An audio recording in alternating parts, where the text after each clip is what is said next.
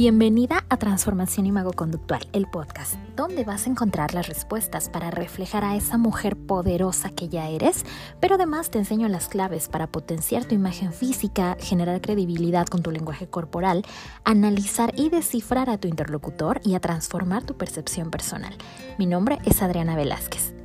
Empezamos.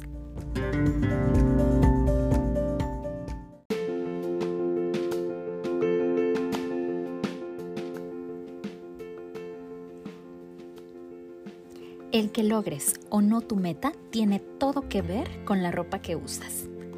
¿Qué? Sí, aunque parezca increíble.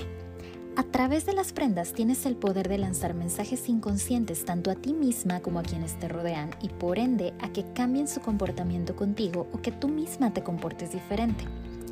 Esto se llama semiótica del vestuario y es un tema del que voy a estarte compartiendo mucha, mucha información en mi Instagram, Adriana Velázquez MX, pero quiero contarte de qué va. Se refiere a la percepción que tienen de ti por tu apariencia, la cual está conformada por la ropa, los accesorios, los colores. Esto no es nada nuevo. Charles Darwin decía que los vestidos surgieron con un objetivo ornamental y no para producir calor. Descubrió que en varias tribus el vestido no estaba hecho para cubrir el cuerpo de sus integrantes, como la mayoría de la gente piensa que el vestido pues es para cubrirte ya, sino para reflejar una identidad étnica y poder reconocerse entre tribus distintas.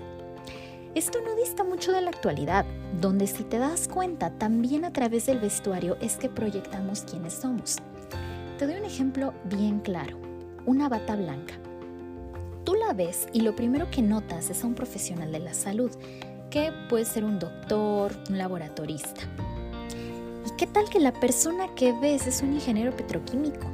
Quizá trabaja en un supermercado, igual da, porque ya registraste en tu cerebro no solo la asociación con la medicina, sino también tu inconsciente registró ya el color blanco, que en psicología del color pues es autoridad, limpieza, orden.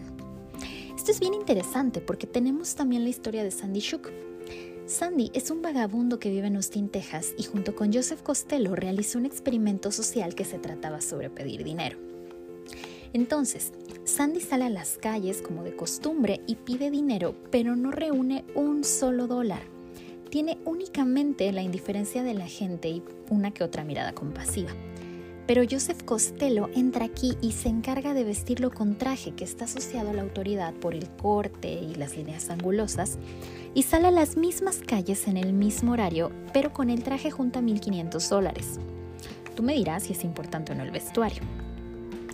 Y muy probablemente escucharemos a mucha gente decir, pero yo no soy un indigente, yo uso ropa limpia, ropa que me gusta, sí. Pero es importante que tomes en cuenta que en el logro de objetivos no nos vestimos para lo que nos agrade, nos vestimos para lo que nuestra audiencia espere de nosotros. Decía Dale Carnegie, en el anzuelo no pones la comida que te gusta a ti, pones la comida que te gusta al pez. Porque si tú esperas que te vean como una mujer poderosa, tienes que verte como una mujer poderosa. Y más importante aún, si quieres actuar como esa mujer poderosa y creértela, también tienes que verte al espejo y mirarla. Y ojo, mujer estratega, no se trata de dinero, se trata de seguir ciertas claves a nivel estructura en las prendas y colores que te van a apoyar con ello.